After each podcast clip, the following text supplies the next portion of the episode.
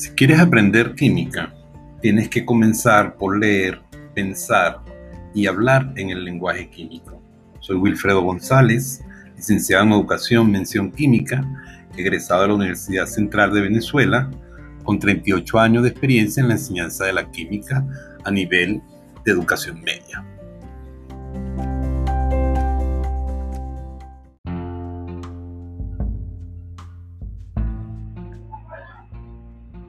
Hola, bienvenido al postcat La Química Amigable. En este primer episodio daremos una introducción al lenguaje químico. Si quieres aprender química, debes escribir, leer y pensar en el lenguaje de la química. Primero, hablemos del significado de la palabra símbolo. En química, un símbolo es la representación gráfica, esquemática de un elemento representa a un átomo.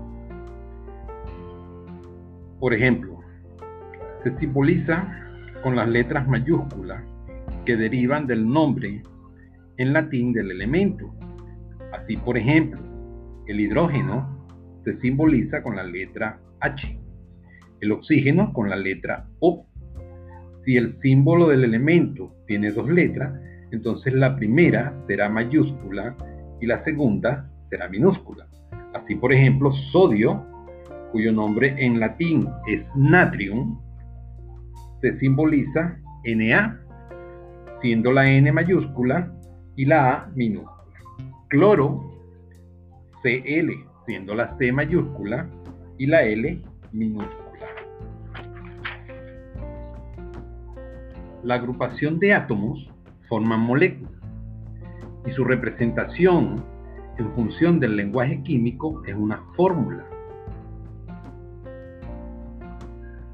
Entonces, una fórmula química es la representación gráfica esquemática de una sustancia o compuesto químico.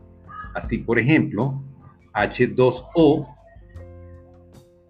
H mayúscula, el número 2 de su índice y la O mayúscula es la fórmula química del agua representa a una molécula y se interpreta que está formada por dos átomos de hidrógeno y uno de oxígeno.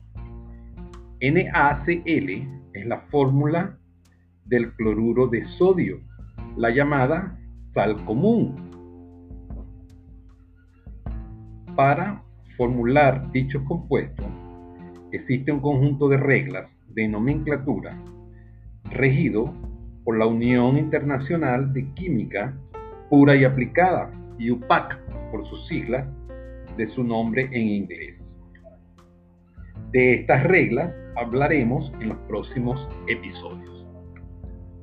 Por último, en este primer episodio definiremos la valencia, llamada también número o estado de oxidación.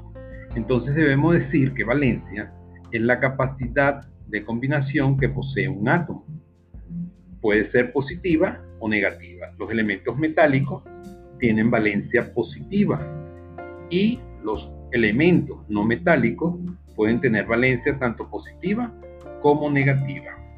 Cuando se forma una sustancia química, los elementos intercambian su valencia. Si estos coeficientes se pueden simplificar, se simplifican. Espero que en este primer episodio los ayude a comprender la diferencia entre símbolo, fórmula y paleta.